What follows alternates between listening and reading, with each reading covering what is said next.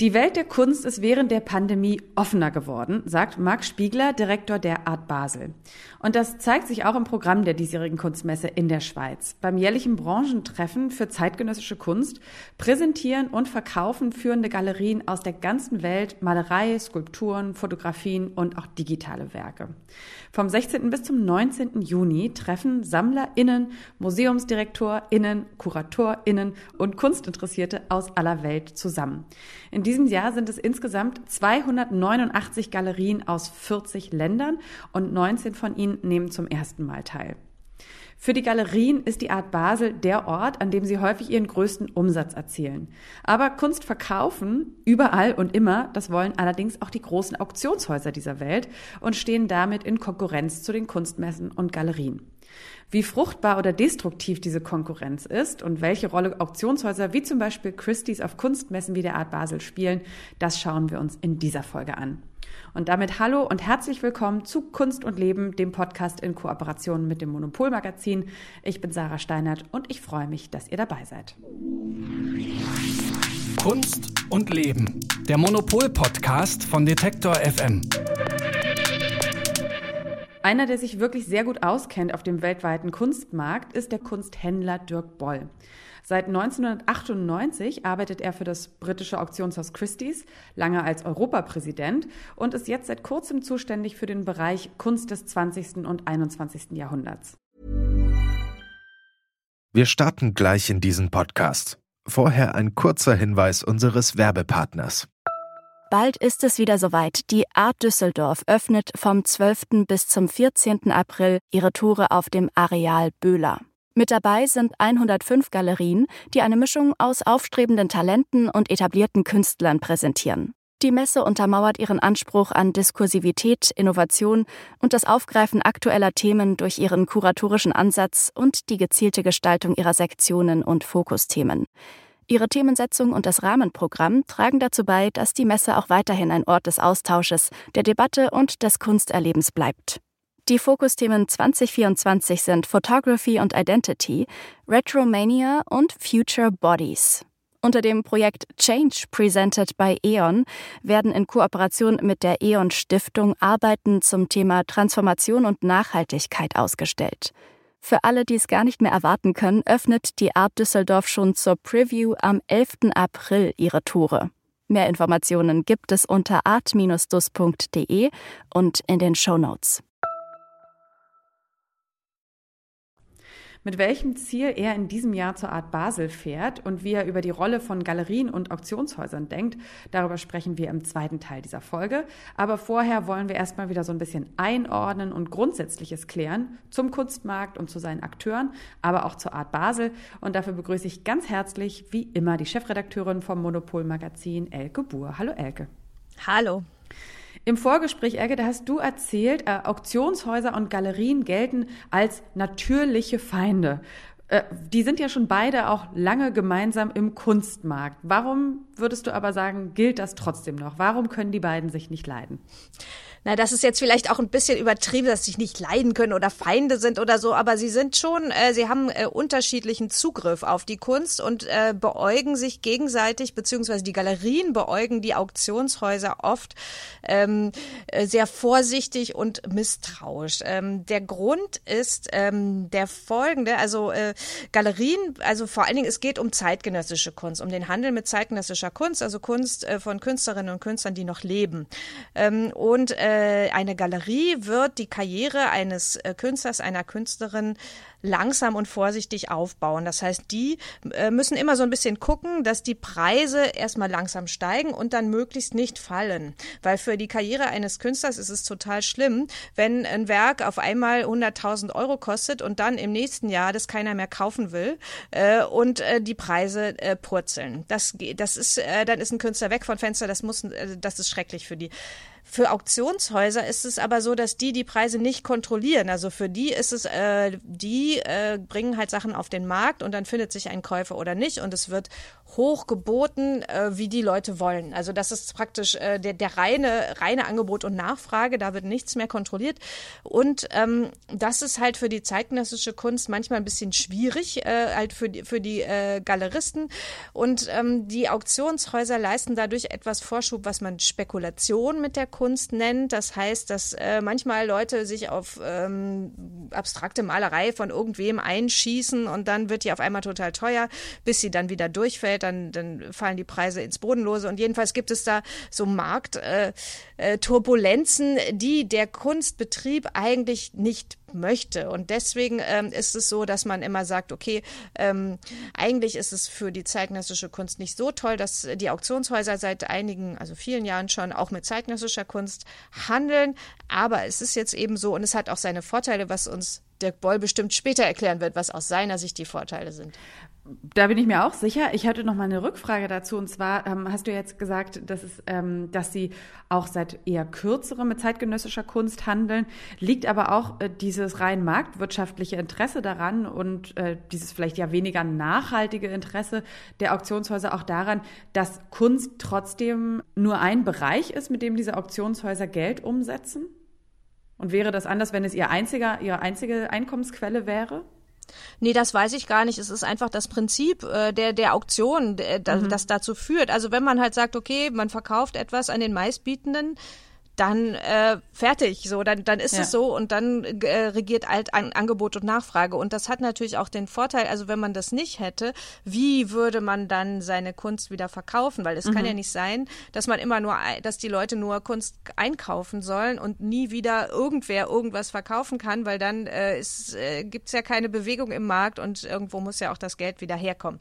Insofern ähm, ist es halt einfach so bei Auktionshäusern und äh, da muss dann der Kunstbetrieb mit klarkommen und ich glaube für mhm. Künstler und Künstlerinnen ist es äh, ganz schön schwierig zu sehen, wie ein eigenes Werk da vorne steht und dann mit Hammer und so weiter und dann wirklich in Echtzeit bewertet wird. Aber ähm, ähm, da müssen sie dann mitleben.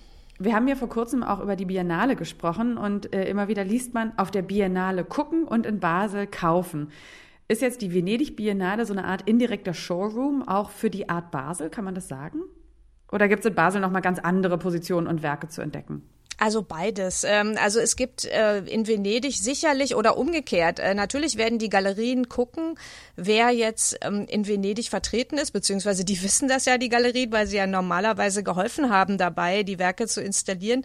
Und äh, natürlich werden dann diese Galerien, die halt das Glück haben, dass Werke von ihren Künstlerinnen und Künstlern ausgesucht wurden für die Venedig Biennale, die dann auch oder die gleichen, also die gleichen Künstlerinnen und Künstler dann auch anbieten in Basel. Trotzdem gibt es natürlich dann in Basel auch ganz viel anderes Angebot, auch vielleicht klassischeres Angebot, weil die Biennale ist ja immer ähm, wirklich sehr, sehr, also oft sehr avantgardistisch. Da sind viele große Installationen, da gibt's vielleicht auch Performance und so weiter. Also alles Sachen, die sich jetzt nicht so optimal für eine Messe eignen. Äh, auf Messen gehen ja immer am besten einfach Gemälde, aber es gibt ja auch eigene, eigene einige Gemälde, Gemälde, diesmal auf der Venedig Biennale. Das heißt, äh, man wird bestimmt äh, in Basel über die Messe gehen und wird einiges wiedererkennen. Aber ähm, das ist halt nicht nur die Biennale, die da Einfluss hat, sondern auch die großen institutionellen Ausstellungen, die gleichzeitig stattfinden. Also wenn dann eine große Ausstellung, zum Beispiel kürzlich hatten wir ja Louise Bourgeois, haben wir auch drüber gesprochen, äh, Louise Bourgeois in Basel am Kunstmuseum, da kann man dann davon ausgehen, dass man auch Bourgeois dann verstärkt sehen wird. Oder ähm, zum Beispiel Merit Oppenheim hat gerade eine große, hatte eine große Ausstellung in Basel, die zurzeit in den USA ist, die äh, Surrealistin mit der Pelztasse. Und die wird dann zum Beispiel auch in Basel zu sehen sein. Mhm. Ähm, jetzt gibt es ja auch noch andere Kunstmessen für zeitgenössische Kunst, aber so die Art Basel hat schon so ein bisschen den Thron, glaube ich, kann man sagen, inne. Die Art Cologne zum Beispiel ist fast genauso alt. Was würdest du sagen, warum ist Basel so nach wie vor der Nabel der Kunstwelt? Das hat mehrere Gründe. Zum einen ist Basel wahnsinnig gut organisiert. Also die Messe ist einfach sehr gut gemacht. Aber das ist es eigentlich noch nicht ganz, sondern äh, die Schweiz bietet einfach äh, sehr gute Rahmenbedingungen für so einen Handelsplatz, weil äh, die, die Steuern einfach relativ niedrig sind. Die, die Schweiz ist ja auch nicht Teil der Europäischen Union. Das heißt, die können ein bisschen machen, was sie, was sie wollen, was das angeht. Das heißt, die Steuern sind niedrig. Es gibt diese Zollfreilager in der Schweiz, wo man Sachen, die man gekauft hat, gleich unterbringen kann ähm, und äh, die halt eben nicht versteuern muss sofort, sondern da können die erstmal bleiben, bis sie irgendwo äh, äh vielleicht woanders hin verschifft werden oder auch nicht. Das heißt, ähm, dann die, hatte die Schweiz lange ja das, äh, dieses harte Bankgeheimnis. Das ist zwar jetzt nicht mehr, nicht mehr so hart, aber trotzdem hat das natürlich auch geholfen, diese Art Basel zur wichtigsten Messe der Welt zu machen. Es gibt ja im Kunstmarkt diverse Veränderungen, auch seit Corona. Ne, wir haben auch immer wieder darüber gesprochen, ähm, dass äh, auch zum Beispiel Auktionen im digitalen Raum stattfinden, dass Messen ja viel digital stattfinden mussten, auch Biennal und so weiter und so fort. Äh, welche Trends erwartest du jetzt dieses Jahr auf der Art Basel, die sich vielleicht auch so aus den Erfahrungen der letzten Jahren da nochmal manifestieren? Also Marc Spiegler hat im Interview bei uns äh, im, in dem Sonderheft, was wir zur Art Basel äh, gemacht haben, gesagt, dass halt äh, vor allen Dingen das Angebot viel diverser geworden ist.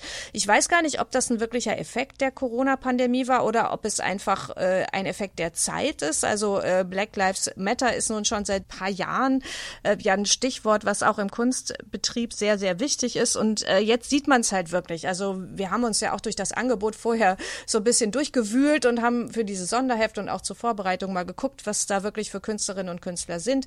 Und ähm, es ist wirklich Wahnsinn, wie sehr also der afrikanische Kontinent, aber auch die Afroamerikanerinnen und Afroamerikaner jetzt äh, da nach vorne gebracht werden und auch äh, Leute aus Asien, aus Indien, aus Indonesien. Ich weiß, also wirklich, es ist wirklich viel vielfältiger geworden und ähm, das äh, finde ich schon eine ganz schöne Entwicklung.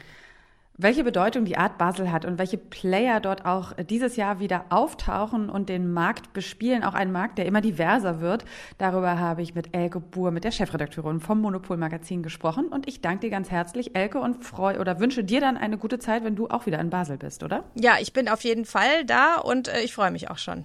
Sehr schön, dann hören wir uns danach auf jeden Fall wieder. Okay, bis dann. Und was genau so ein globaler Player, nämlich das Auktionshaus Christie's, auf der Art Basel tut und wie sich auch aus deren Sicht die Konkurrenz zwischen Galerien und Auktionshäusern entwickelt und entwickeln wird, darüber sprechen wir im zweiten Teil dieser Folge.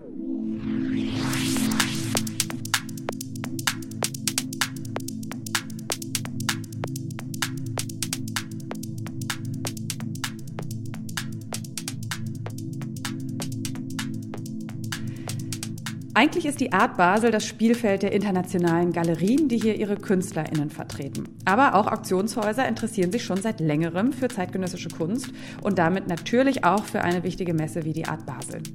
Der Kunstmarktexperte Dirk Boll ist bei Christie's zuständig für Kunst des 20. und 21. Jahrhunderts, agiert und beobachtet seit mehreren Jahrzehnten den globalen Kunstmarkt und hat darüber auch Bücher geschrieben. Über das Verhältnis von Auktionshäusern und Galerien, über den aktuellen Stand des Kunstmarktes und über die Bedeutung der Art Basel wollen wir jetzt mit ihm sprechen. Und da freue ich mich, dass wir ihn jetzt begrüßen können hier im Podcast Dirk Boll. Hallo und herzlich willkommen. Hallo, guten Tag. Mit welchem Ziel im Kopf fahren Sie wahrscheinlich jedes Jahr zur Art Basel? Ich freue mich auf die vielen Werke, die man noch nie gesehen hat. Ich freue mich auf die Werke, die man schon gesehen hat. Ähm, und dasselbe gilt für die Menschen. Das ist eine tolle Plattform, auf der man sich trifft, auf der man sieht, ähm, wo ist der Markt, wo steht der Markt und ähm, mhm. von der man abreist mit einem besseren Verständnis für die aktuelle Marktsituation. Das heißt, Sie würden auch sagen, dass ähm, man jetzt zum Beispiel auf der Biennale äh, mit einem anderen, ja doch mit einem anderen Interesse hinfährt, also dass es weniger dieser marktwirtschaftliche Blick ist und dass der wirklich sich auf die Art Basel so fokussiert? Ich würde denken, Orte wie Biennale oder auch Documenta in Kassel zeigen eher an, wo die aktuelle Kunstrezeption sich verortet und Orte wie die Art Basel zeigen an, wie sich das in Sammlerverhalten übersetzt. Mhm. Und haben Sie auch so, also es gibt ja jetzt zum Beispiel von Christie's oder von Sotheby's, es gibt jetzt ja keine Stände klassischerweise ne, auf äh, der Art Basel. Das heißt, Sie, Sie, so wie Sie es eben beschrieben haben, würde man denken, ähm, ist das gar nicht so weit entfernt äh, von dem, was vielleicht auch eine Privatperson interessiert, die auf die Art Basel fährt? Oder ist es schon für Sie hauptsächlich ähm, im Rahmen Ihrer Tätigkeit für Christie's anzusehen? Also in der Tat, Auktionshäuser sind nicht Teilnehmer von großen Kunstmessen, sondern wir gehen dahin, weil wir sehen wollen, was passiert, was ist los, uns informieren. Natürlich auch, weil es ein, ein großes Vergnügen ist. Also von daher würde ich sagen, es ist ein bisschen von beidem um das nochmal so ein bisschen besser zu verstehen, auch vielleicht äh, für Leute, die im Kunstmarkt nicht so richtig drin sind. Aber wer kauft über Auktionshäuser wie Christie's Kunst und wer kauft auf Messen wie der Art Basel? Also gibt es auch Unterschiede in der Käuferschaft? Also auf Auktionen kann jeder Mann kaufen, jede Frau kaufen, ähm, denn der Selektionsprozess funktioniert rein ökonomisch. Verkauft wird an die Person, die den höchsten Preis bietet. Ähm, natürlich gibt es da vorher eine, eine Art Compliance-Ebene, wo die Auktionshäuser filtern, dass sie auch nur Gebote entgegennehmen von Menschen oder Unternehmen, von denen sie Gebote entgegennehmen dürfen, mit denen sie Verträge abschließen dürfen. Aber im Prinzip gibt es ansonsten keine Auswahl, ähm, was die Verkäufe angeht. Auf der Art Basel können die Galerien selbst entscheiden, an wen sie verkaufen. Das heißt, sie können ihre Kunstwerke platzieren und wenn Sie Sammler sind mit einer bedeutenden Sammlung, mit einer publizierten Sammlung, vielleicht sogar mit einem Privatmuseum, dann sind Sie vermutlich ein attraktiverer Abnehmer für eine solche Galerie, als wenn Sie da als ähm, Hänschen Müller zum ersten Mal hinkommen und niemanden kennen. Aber jetzt ist ja auch nicht davon auszugehen, dass sehr viele Hänschen Müllers bei äh, so in dem hochpreisigen Niveau, in dem man ja für Kunst unterwegs ist, auch bei Auktionshäusern wie Christie's zum Beispiel kaufen. Gibt es da trotzdem so eine so eine so eine so eine Kernklientel? Ähm, und inwiefern überschneidet die sich dann doch zum Teil mit den mit der Klientel von Galerien oder von Kunstmessenbesuchern? Also da gibt es ganz sicher eine Kernklientel. Ähm, wir publizieren diese Zahlen auch. Wir haben im Jahr ungefähr ein Drittel Neukunden. Das bedeutet, zwei Drittel unserer Kunden sind Bestandskunden, die waren schon mal bei uns, die haben schon mal von uns gekauft oder auch bei uns was verkauft. Mhm. Ähm, die Überlappung zu den Galerien ist natürlich eine große. Man muss jetzt noch bedenken, dass wir ja sehr viel mehr andere Sammelgebiete noch betreuen, außer der Kunst des 20. und 21. Jahrhunderts, wie Sie sie in Basel finden. Aber in diesem Sammelbereich gibt es sicherlich eine große Überlappung und die Sammler kommen natürlich auch nicht nur nach Basel, um dort etwas zu kaufen, sondern sie gehen auch dahin, um sich zu informieren und um zu schauen, was ist im Angebot. Und wenn sie was finden und es kaufen wollen und können, dann tun sie das womöglich. Aber die allermeisten sind natürlich da unterwegs, äh, um zu sehen, wo der Markt steht, äh, was gibt es Neues so eine klassische, äh, so der klassische Vorwurf, der ja auch immer wieder an die Auktionshäuser geht, und das hatten wir auch eben schon gerade mit Elke gestreift, ist ja, ähm, dass es quasi der, der Verkauf nach rein marktwirtschaftlichen Prinzipien abgehandelt wird. Und das ist natürlich, dass sie, dass Auktionshäuser nicht so die gleiche Arbeit leisten, wie Galerien das tun, denn Künstler wirklich, sage ich mal, sanft aufbauen und auch an einer nachhaltigen Etablierung im Markt ein Interesse haben, sondern dass es wirklich so ein bisschen, ja, so die, die gehaltenen marktwirtschaftlichen Prinzipien sind, die da gelten. Ähm, ist das, ist das irgendwie so eine Art von Vorwurf, den Sie nicht mehr hören können? Oder äh, können Sie das nochmal so ein bisschen einordnen? Nee, das ist, das, ist, das ist die absolute Wahrheit. Da gibt es gar nichts dran, dran zu rütteln. Ähm, das Galeriesystem hat die Aufgabe oder, oder erfüllt für die, für die Sammlerschaft, die Institutionen und die Kunstmärkte die Aufgabe, künstlerisches Arbeiten inhaltlich und kommerziell zu vermitteln. Und das ist eine absolute Schlüsselstellung in den Märkten und das ist unglaublich wichtig für die Märkte.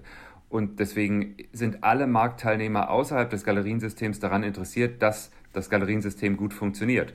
Ähm, Auktionshäuser sind mhm. Absatzkanäle, die auf ähm, zügigen Umsatz hin angelegt sind, seit der Antike. Das ist auch nicht erst heute so, seit man auch zeitgenössische Kunst über Auktionen vertreibt. Das ist einfach das Prinzip dieser, dieser, dieses äh, Allokationssystems. Jetzt gibt es ja aber auch so ein paar Veränderungen im Kunstmarkt. Also 2020 zum Beispiel diesen Zusammenschluss von drei Megagalerien, also Aquavella, Gagosian und Pace, die dann gemeinsam den Verkauf hier von Donald Marions Werk abgewickelt haben und nicht wie vielleicht eben angenommen Sotheby's oder Christie's. Ähm, Inwiefern würden Sie sagen, ist das jetzt schon doch so ein Trend, der auch vielleicht eine Reaktion ist auf eine größer werdende Macht der Auktionshäuser, die jetzt die Galerien das Gefühl haben, sie müssten dem doch was ähm, entgegenstellen? Oder ist das Quatsch? Naja, es ist, es ist natürlich so, dass die Galerien, wenn sie etwas verkauft haben, was dann irgendwann später wieder auf den Markt kommt, gerne auch dieses Geschäft machen wollen. Und wenn Sie jetzt etwas wiederverkaufen, zum Beispiel weil Sie es von Ihren verstorbenen Eltern geerbt haben, haben Sie die Auswahl an den ähm, Dienstleistern. Und Sie können entweder zur Galerie zurückgehen, ähm, die dann Kunsthandel betreibt und ein Sekundärmarktangebot abgibt, oder Sie können zur Auktion gehen und das ist dann Ihre eigene Wahl. Was ist für Sie attraktiver? Und ähm, zwischen diesen beiden Distributionssystemen gibt es eine Konkurrenz. Um ganz ehrlich zu sein, haben wir alle 2020 gedacht, dass ähm, dieser Zusammenschluss von großen Kunsthandlungen möglicherweise die Zukunft ist für ähm, signifikante Nachlässe. Erstaunlicherweise mhm. muss man sagen, dass seit diesem Beispielfall kein einziger Nachlass zu, zu einer äh, Kunsthändlerzusammenschließung gegangen ist, sondern mhm. alle großen Nachlässe waren bei den Auktionshäusern. Sie haben jetzt über zwei mhm. Jahre ähm, Macklow gesehen bei Sotheby's, Sie haben den Nachlass von Thomas und Doris Amann gesehen bei Christie's, Sie haben den Nachlass von Anne Bars gesehen bei Christie's. Also ganz offensichtlich ähm, empfinden Testamentsvollstrecker und oder Erben ähm, die wie den Wiederverkauf über die Auktion als attraktiv. Und was bedeutet attraktiv? Bedeutet das dann, dass höhere Preise erzielt werden oder dass zum Beispiel die Abwicklung eine einfachere ist? Ich denke, das kann man beides nicht so schwarz und weiß, schwarz auf weiß sagen. Ähm, es gibt eine Sache, die ganz klar ist, wenn Sie über eine Auktion verkaufen, dann wissen Sie hinterher, was der Käufer bezahlt hat.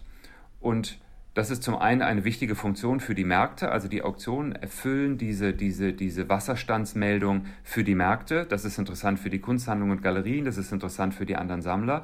Wenn Sie jetzt eine Erbengemeinschaft sind, die von einem Testamentsvollstrecker vertreten werden, finden Sie diese Transparenz möglicherweise interessant, weil Sie keine Sorgen haben müssen, dass Ihnen irgendeine Information entgeht. Ähm, Umgekehrt kann es auch sein, wenn Sie einen Nachlass haben, von dem Sie nicht möchten, dass Ihre Nachbarn einen Katalog kaufen können mit allem, was im Haushalt der Eltern war, dann finden Sie vielleicht eine, diskrete Abwicklung über den Kunsthandel interessant. Das kommt auf Ihre Motive an. Ich würde trotzdem, glaube ich, gerne nochmal auf diese Konkurrenzsituation zu sprechen kommen, also eben zwischen Auktionshäusern und Galerien. Also Sie haben es eben auch nochmal ähm, gesagt, wie wichtig gerade auch die Galeriearbeit ist, äh, also dass eben ein Sekundärmarkt nur funktionieren kann, wenn es einen funktionierenden Primärmarkt gibt. Inwiefern ist es vielleicht auch möglich, dass in der Zukunft es noch mehr Zusammenarbeit, also wirklich so konkrete Zusammenarbeit gibt und sich vielleicht diese, wie Elke es auch gesagt hatte, diese doch latente Feindschaft vielleicht ein großes, ein zu großes Wort, aber doch eben in der Latenz schon richtig, dass die sich noch weiter auflöst? Naja, zum einen muss man festhalten, es gibt ja einen sehr großen Bereich von Zusammenarbeit. Das ist nur nichts, was in den Medien zelebriert wird. Ähm, Auktionshäuser geben ja bekannt, an wen sie verkaufen. Und ähm, es ist ein, ein, ein, ein Gesetz der Märkte, dass ähm, ungefähr 50 Prozent der Werke, die über Auktionen vermittelt werden, aus dem Kunsthandel und von Galerien kommen und ungefähr 50 Prozent an Galerien und Kunsthandlungen vermittelt werden. Das heißt, die Auktionen sind offenbar ein, eine gute Plattform für eine Kunsthandlung, ihren Warenbestand umzusetzen, von Werken, die sie all den eigenen Sammlern gezeigt haben und niemand wollte es haben. Gleichzeitig ist die Auktion ein, eine, eine gute Pipeline. Man findet dort Werke von Künstlern, die man vertritt oder künstlerischen Positionen, die man vertritt.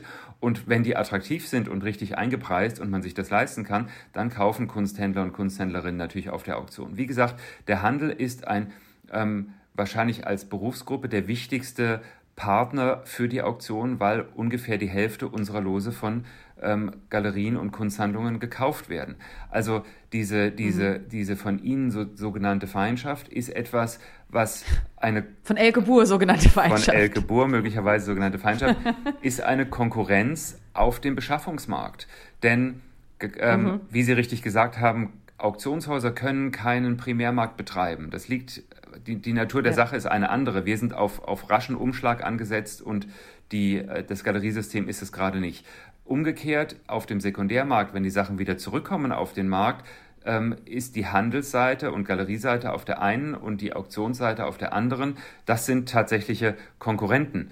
Und ähm, das ist dann ein Konkurrenzverhältnis wie zwischen BMW und Mercedes, weil sie können den Picasso nur mhm. einmal verkaufen. So wie sie, wenn sie dieses Jahr ein Auto kaufen, dann kaufen sie nicht beide, sie kaufen nur eines. Das ist eine, eine ganz normale mhm. ökonomische Konkurrenz.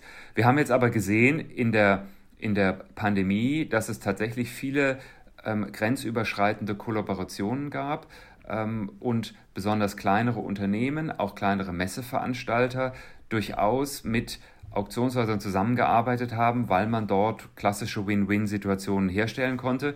Ähm, für mich ist das beste Beispiel die ähm, anhaltende Kollaboration zwischen der ähm, African Contemporary Art Fair 154 äh, und Christie's, mhm. ähm, die im, im pandemischen Sommer begonnen hat und jetzt fünf ähm, Ausführungen hatte in London, in Marrakesch und Paris sowie in New York ähm, und jetzt im dritten Jahr steht und alle Beteiligten finden, das ist eine, eine Situation, von der beide Seiten profitieren. Also da hat es dann im Jahr 2020 schon Grenzüberschreitungen gegeben, von denen einige sich auch als dauerhaft erwiesen haben bislang.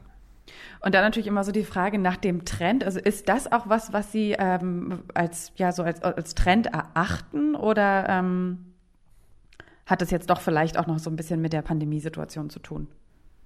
Ich würde eher denken, dass die Pandemie diese, diese Grenzen durchlässiger gemacht hat und das wird so bleiben. Denn, ähm, wie gesagt, es sind Situationen, die für alle Beteiligten von Vorteil sind. Ähm, Punkt. Punkt. Das heißt also auch so, dass jetzt man, ähm, also eigentlich ist es auch schon beantwortet, aber dass jetzt Primärmarkt und Sekundärmarkt da auch noch mehr miteinander verschmelzen, davon ist nicht so richtig auszugehen, weil beide, so höre ich das jetzt bei Ihnen raus, doch andere Funktionen übernehmen können, andere Kompetenzen haben und sich eher ergänzen, wenn es auch teilweise Konkurrenz gibt. Das ist ganz sicher so, wenn Sie das strukturell anschauen. Ähm, das ist nicht so in der Realität des Geschäftes, weil der Abstand zwischen Primär- und Sekundärmarkt ist ja sehr stark geschrumpft. Sie haben jetzt in der New Yorker Saison gesehen, dass dort ähm, Kunstwerke verkauft werden wurden, die ähm, zwei Jahre alt sind. Also mhm. die, die Märkte sind sehr eng aneinander gerückt und gleichzeitig kann man von Galerien hören, dass man dort einen steigenden Anteil von Einkünften aus Sekundärmarkttätigkeit, also aus Kunsthandel, realisiert. Das heißt, wenn die Sachen schneller wieder auf den Markt kommen, profitiert auch das Galeriesystem davon, weil man ähm, den eigentlichen Künstlerbestand wieder, wieder erneut verwerten kann. Von daher die Realität ist so, dass die Systeme in ihrer Struktur sehr unterschiedlich arbeiten und sich sehr gut ergänzen, theoretisch. De facto ist es so, dass die Konkurrenz immer dichter wird, weil die Werke schneller wieder auf den Markt kommen als früher. Mhm. Und was bedeutet das Ganze für die KünstlerInnen? Das bedeutet für die KünstlerInnen, dass sie eine größere Auswahl haben, wie sie ihre Werke ähm, verkaufen wollen. Nicht jeder will ja eine Galerie. Ähm, umgekehrt, nicht jede künstlerische Position wird von einer Galerie repräsentiert. Das heißt, es gibt auch viele Kunstschaffende, die nicht diese Unterstützung durch das Galeriesystem haben, die den Zugang nicht gefunden haben, die zum Beispiel sich selbst vermarkten, die Social-Media-Kanäle benutzen, ähm, die ähm, freie Ausstellungsplattformen benutzen, um die Öffentlichkeit mit ihrem künstlerischen Schaffen zu erreichen. Also die, die, die, die Bandbreite an Möglichkeiten ist für Kunstschaffende größer geworden. Nach wie vor scheint es mir so zu sein, dass ähm, das Galeriesystem das Beste ist, was einem künstlerischen Werk passieren kann, weil man wird ähm, betreut, auch in seinen Entscheidungen, die man ja in einem solchen Schaffensprozess ähm, treffen muss. Man wird nachhaltig vermarktet, man wird ähm, gestützt und, und auch beschützt. Von daher, ich denke, es ist wichtig oder es ist hilfreich für künstlerisches Schaffen, wenn das vom Galeriesystem vermarktet wird, auch für die spätere ähm, Werterhaltung im Sekundärmarkt. Und als letzte Frage vielleicht nochmal, ähm, jetzt auch nochmal Schlagwort NFTs, darüber hatten wir im Vorgespräch schon gesprochen, also äh, oder größer gesagt, was bedeutet denn die Digitalisierung für dieses Konkurrenzverhältnis, also Digitalisierung auch der Kunst für das Konkurrenzverhältnis von Galerien und Auktionshäusern?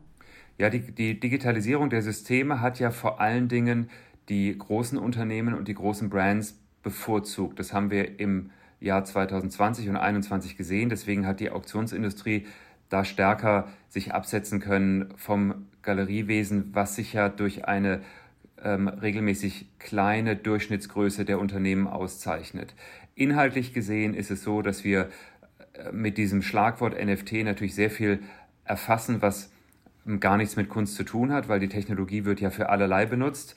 Ähm, die Vermarktung von digitaler Kunst, die dann durch ein NFT zertifiziert wird, ist etwas, was am besten online passiert und zwar online only und die aller, aller, allergrößte Zahl dieser Arbeiten, deren Zertifikate dann verkauft werden, werden ja auf Nicht-Kunstmarktplattformen wie OpenSea ähm, vermarktet. Das heißt, die Wahrnehmung der Außenwelt äh, über die Bedeutung von NFT ist möglicherweise etwas überzogen, so auch wie man bei diesen Umsatzzahlen immer bedenken muss, diese Umsatzzahlen erfassen alles, was mit einem NFT gemacht werden kann, nicht etwa nur die Kunst.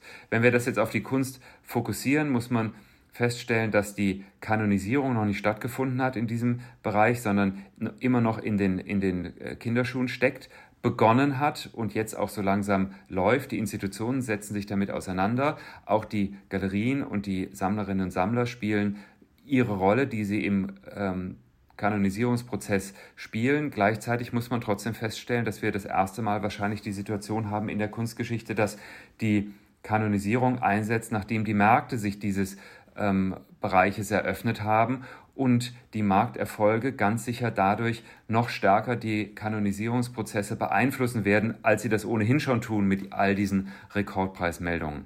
Also von daher, das, das bleibt spannend. Ich würde denken, dass das Gros der NFT-basierten Arbeiten nach wie vor auf Nicht-Kunstmarktplattformen umgesetzt wird. Ähm, ich glaube, im Kunstbereich liegt die Lösung in einer Art Hybrid-Situation. Und die kann man finden bei den großen Auktionshäusern, die kann man aber auch finden bei einigen Galerien, zum Beispiel Johann König in Berlin oder die Pace Gallery mit ihrem äh, Blue-Projekt machen das eigentlich sehr gut. Ähm, jetzt nochmal als aller, allerletzte abschließende Frage. Wir haben jetzt schon so ein bisschen so Trends angerissen, aber so vielleicht nochmal so was Grundsätzliches. Also man kann ja auch darüber diskutieren, ob jetzt digitale Kunst überhaupt ein Trend ist, der sich fortsetzt oder vielleicht eher auch so ein kurzes Aufflammen eher. Was ist das, was, was, was Sie so prognostizieren für die nächsten zehn Jahre Kunstmarkt? Ja, ich denke, die, die Strukturen sind etabliert, die gibt es seit Jahrhunderten, teilweise seit Jahrtausenden, die werden sich nicht groß verändern. Die Digitalisierung ist jetzt angekommen. Ich glaube, der ganz große Entwicklungsschritt ist das, was wir in den letzten zwei Jahren erlebt haben. Das heißt, da erwarte ich keine großen Veränderungen in den nächsten zehn Jahren. Ich äh, denke, die aktuelle Fokussierung auf die Neubewertung von Kunstgeschichte ist hochinteressant und wird viele interessante Positionen zutage bringen, von denen wir noch nie was gehört haben, deren Bedeutung man aber rückblickend anerkennen muss. Das ist der eine Trend und der andere Trend, das haben wir jetzt auch gesehen in diesem Jahr, ist das äh, stark gestiegene Interesse an sehr, sehr junger Kunst. Die Sammlerinnen und Sammler möchten Kunst haben, die die Welt reflektiert, in der sie selbst leben. Und da sich die so extrem verändert hat in den letzten zwei Jahren, wird die ganz junge Kunst, die darauf antwortet, auf diese Veränderung, auf diese jüngsten Entwicklungen, ist die so gefragt. Und das ist ein, ein, ein Prozess, der sich so ein bisschen, der so ein bisschen auslaufen wird, ähm, aber der, der bleibt als Interessensschwerpunkt. Welche Rolle Auktionshäuser wie Christie's bei der Art Basel spielen, wie sich der Kunstmarkt aber auch insgesamt aktuell verändert, was geht, was kommt, was bleibt. Darüber habe ich mit Dirk Boll gesprochen. Er ist bei Christie's zuständig für Kunst des 20. und 21. Jahrhunderts. Und ich danke Ihnen ganz herzlich für das Gespräch, Herr Boll. Vielen Dank. Wir sehen uns in Basel. Und damit sind wir auch schon wieder am Ende dieser Folge angekommen. Und wer jetzt wirklich Lust hat, vielleicht nach Basel zu reisen, alle Infos zur Art Basel findet ihr wie immer bei uns auf der Website unter detektor.fm, auch in den Show Notes. Die Art Basel findet statt vom 16. bis zum 19. Juni. Und alle neuen Folgen von Kunst und Leben von diesem Podcast hier also, die könnt ihr ganz bequem über die detektor.fm App hören. Ihr findet uns aber außerdem auch bei Apple Podcasts, Amazon Music, Deezer, Spotify und Google Podcasts. Und da freuen wir uns natürlich auch immer sehr über Bewertungen, Fragen, Anregungen zu diesem Podcast. Dann bedanke ich mich als letztes noch bei meiner Kollegin Sarah Marie Plikat, die die Redaktion für diese Folge hatte. Ich bin Sarah Steinert, sage Tschüss an dieser Stelle, hoffe, ihr bleibt alle gesund und wir hören uns gesund beim nächsten Mal wieder. Macht's gut. Kunst und Leben. Der Monopol-Podcast von Detektor FM.